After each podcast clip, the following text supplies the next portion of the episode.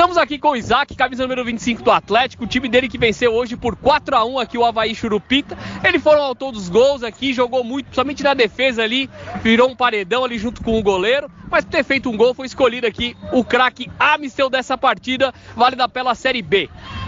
Isaac, time classificado aí para a próxima fase, uma vitória hoje por 4 a 1 O que, que você pode falar aí da vitória de hoje? O que, que você projeta para os mata-matas, já que o Atlético vai jogar?